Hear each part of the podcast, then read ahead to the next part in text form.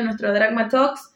Hoy Agus no está porque, bueno, anda medio mal de la garganta, así que en vez de Agustín voy a estar con Mati Fornazari, que bueno, gracias Mati por estar estos viernes que yo no estuve, y con Pablo Tutor, que es nuestro operador de Rofex, así que bienvenido Pablito. Bueno, buenas tardes y bueno, esperemos ser de utilidad. Sí, sí, sí. Hola, buenas tardes a todos. No, por favor, Cande, fue, fue un gusto y como siempre, bien de, acompañar en, este Dragma Talks. Espectacular. Bueno, arranquemos. ¿Te parece, Mati, que hagamos un repasito rápido de qué estamos viendo en el mercado internacional? Así después acaparamos a, a Pablo. Dale, perfecto. Mira, Cande, lo primero obviamente fue eh, semana media corta. Eh, hubo un feriado ayer en Estados Unidos, hoy solamente media, media rueda. Eh, lo más relevante a mí me parece que sobre todo la, tasa a 10 años es lo que le, hice más foco. Eh, sigue relativamente con tendencia a la baja, eh, ya está en 3,70. Pensar que hace unas tres semanas más o menos estaba en 4,20. Exacto. Así que sigue, sigue siendo hacia la baja la, la tendencia que tiene. Y lo, que sigo viendo de manera bastante puntual, sobre todo relacionado a lo que siempre charlamos en cuanto a la inflación, es que eh, petróleo sigue cayendo. El barril eh, está en 76 dólares y pensar que hace más o menos dos meses estaba en 120, 125 dólares. Tal cual. Y ahora te hago una pregunta, Mati. ¿Hacia dónde crees que vas? ¿Pensás que va a seguir bajando, que se va a mantener estos niveles? A ver, estamos por ahí internacionalmente en momentos raros este año con, el con lo que fue la guerra y todo eso, Estados Unidos consumiendo sus reservas de petróleo, pero a la vez hablando de empezar a recuperarlas. ¿Pensás que se va a quedar acá el precio del petróleo o va a seguir a la baja?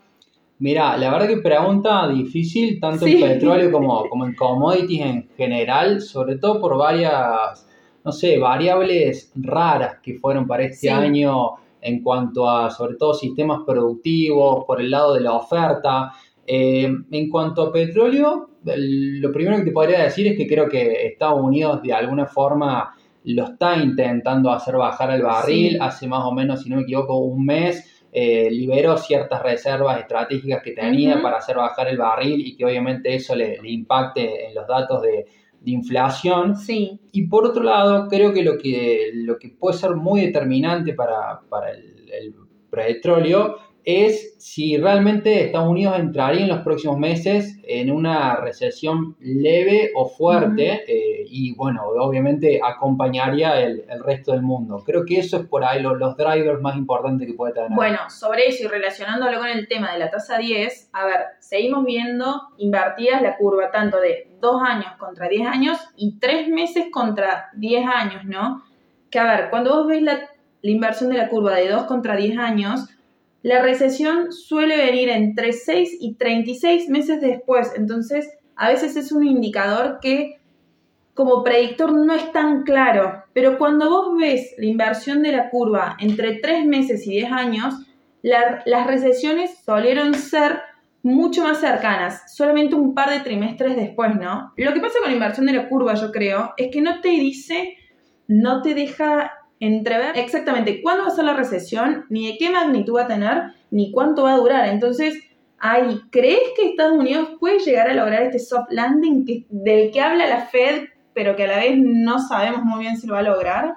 Oh, pregunta muy difícil. Y, muy personal, es una opinión personal, ¿no? Bien, bien, perfecto. La verdad que todavía no tengo eh, una opinión o, lado formado de qué lado estoy de, de la curva. Eh, muchos fueron muy críticos con la Fed en cuanto que al principio no se tomó eh, la, política monetaria eh, demasiado en serio, fue demasiado laxa. Eh, y hoy muchos de esos críticos creen que se va a pasar de rosca y va a generar realmente una recesión muy fuerte. Lo que pasa es que, relacionado un poco a lo que vos decís, en cuanto a en qué momento pegaría la, la recesión, llegaría la recesión o no, eh, hoy por hoy los datos parecen marcar que en cuanto a nivel de actividad y a desempleo al menos, que son como los dos indicadores más, más fuertes en cuanto a cómo estamos de, crecimiento económico, eh, parecería ser como que entraríamos en un soft landing realmente como la Fed lo quiere. Hay que ver si lo logra.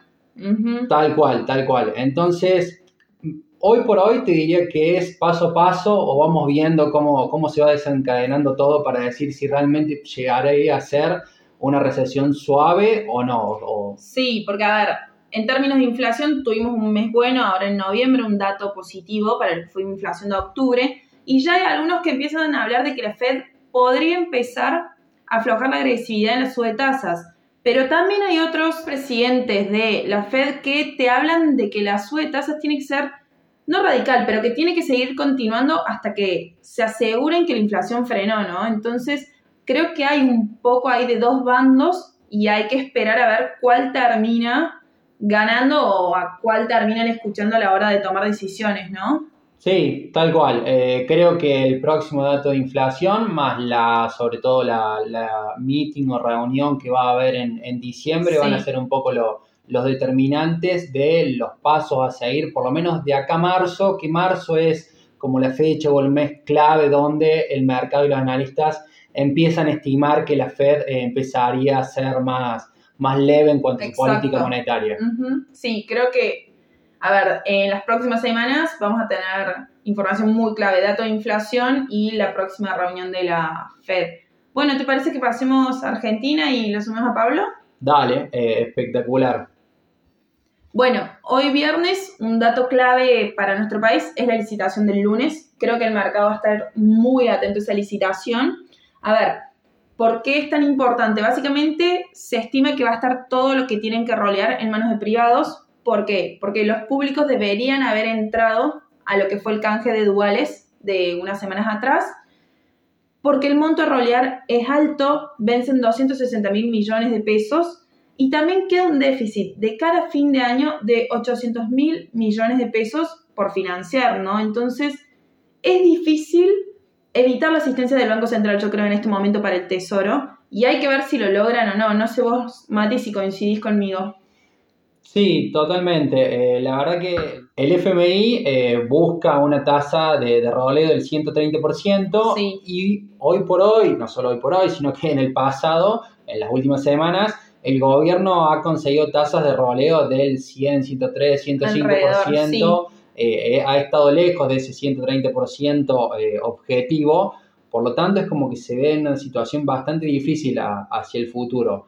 Además, te puedo agregar que, bueno, eh, los dólares alternativos, el CCL sobre todo, en medio como que levantándose, Se no, despertó. sí, no picando en punta, pero por lo menos se, se despertó. Sí. El central en algunos momentos de la rueda parece que estaría interviniendo un poco, no para bajarlo, pero por lo menos para, Para quitarle algo de, de volatilidad. Sí, sí, Eh, yo creo que, que eso está buscando, mantenerlo en ciertos niveles.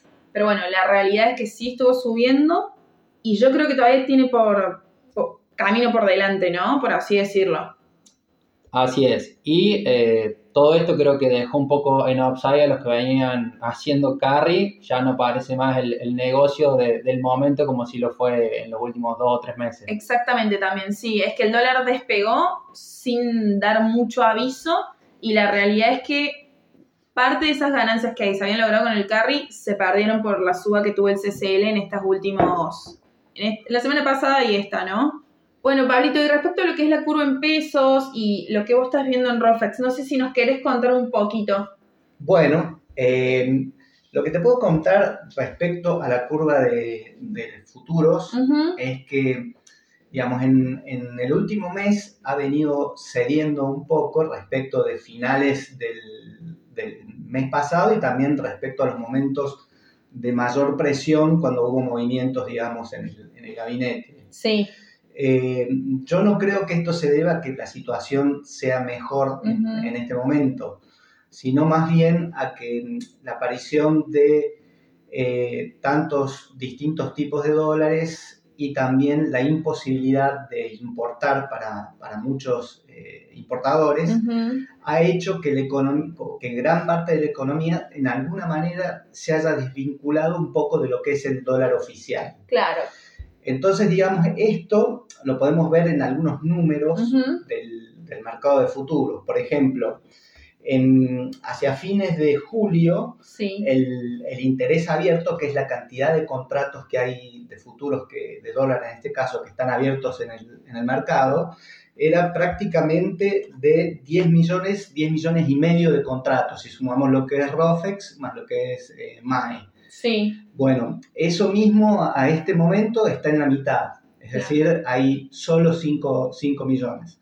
De nuevo, no creo que esto responda a una mejora de la, de la situación, sino más bien a cierta desvinculación del, del mercado de futuro respecto de, eh, digamos, de la cobertura del dólar oficial. Sí, yo creo que no es que hoy necesitan menos cobertura, sino que un poco empezó a cambiar. Eh, claro, tal cual, tal cual. Sí, sí, ha habido también otras alternativas por el lado del, mercado de bonos, bonos duales, dólar link, digamos que también eh, cubren esta necesidad de, de cobertura que sigue, que sigue existiendo, ¿no es cierto?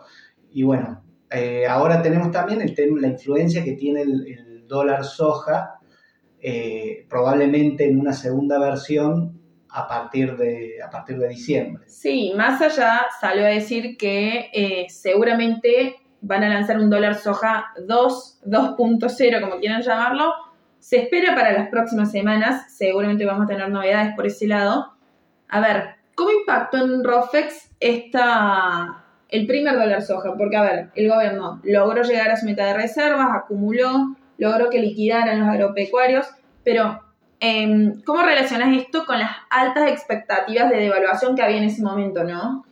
El, efecto que tuvo el dólar soja yo creo que es fundamentalmente un poco diferir las, expectativas. En ese momento, digamos, las expectativas estaban muy, muy concentradas, digamos, en las posiciones cortas, ¿cierto? Como una devaluación eh, inminente. En el, corto plazo. Y bueno, el efecto del dólar soja es un poco diferir esas expectativas hacia adelante, ¿no es cierto? Claro.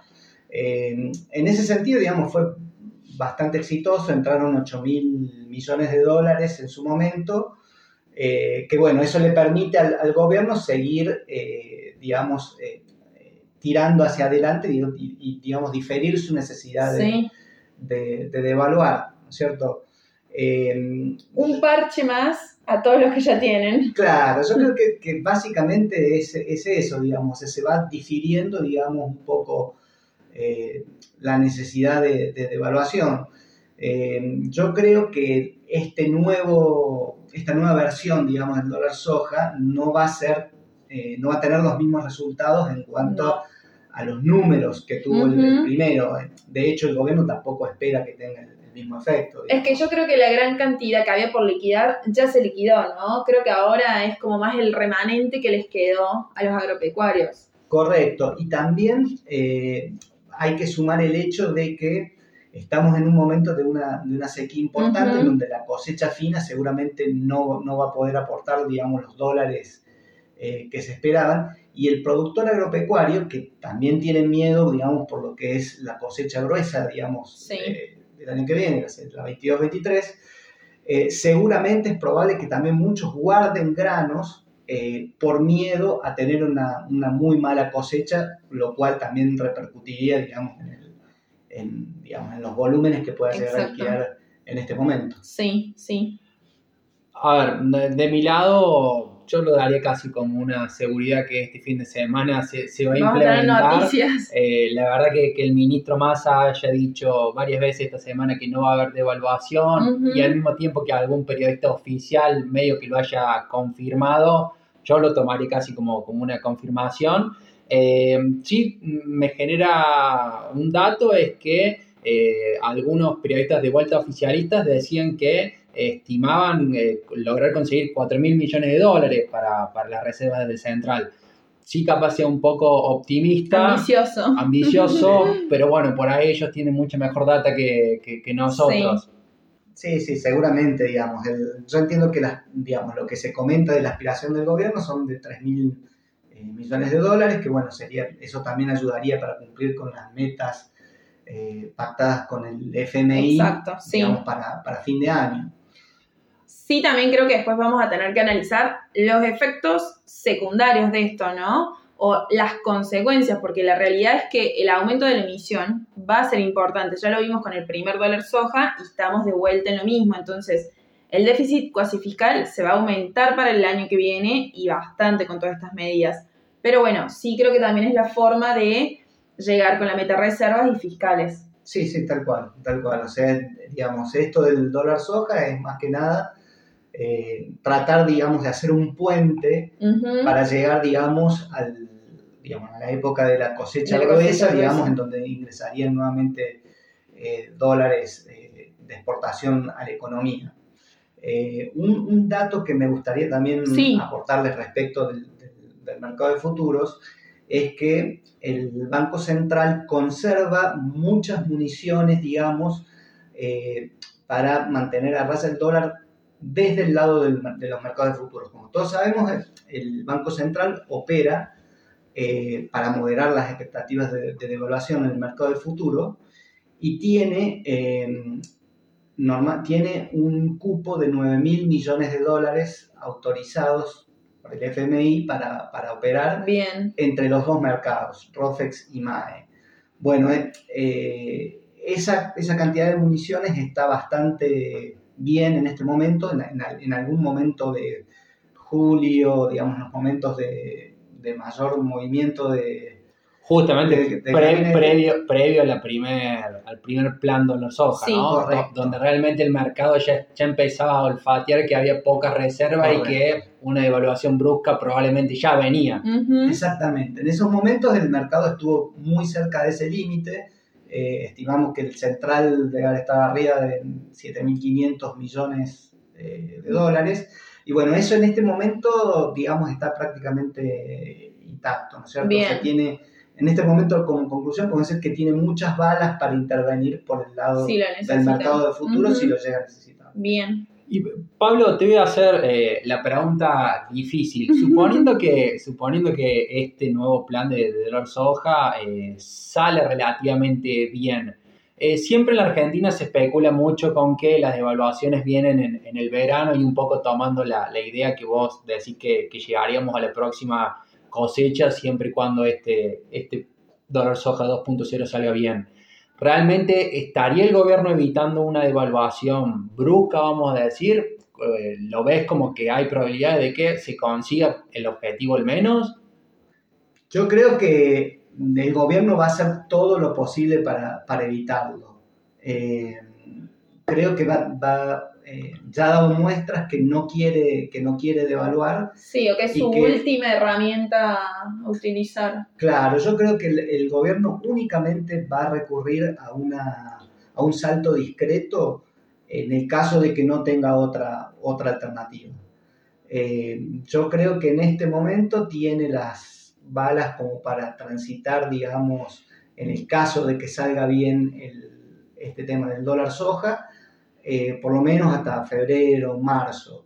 Lo que pase después de ahí ya es otra historia. Tenemos que empezar a tener en cuenta el clima, eh, eh, va a ser un factor importante para la cosecha y bueno, ya no, no, me jugaría tanto con un, con un pronóstico para después de esa No, no, bueno, pero por lo menos hasta la próxima cosecha crees que más o menos el, gobierno, el gobierno la devaluación estaría relativamente tranquila. Yo creo, yo creo que sí, que si el, si todo este, sale bien, si todo sale bien con este dólar soja, hay un par de alternativas respecto a financiamiento que puede entrar de, de afuera también, que bueno, todavía no se concretó, pero bueno, si se cumplen las metas con el FMI, es probable que haya algunos desembolsos que también podrían llegar a ayudar. Bueno, perfecto, Mati, Pablito, me parece que repasamos un poquito de todo lo que queríamos ver, así que gracias por sumarse y a quienes nos están escuchando espero que tengan un muy lindo fin de semana.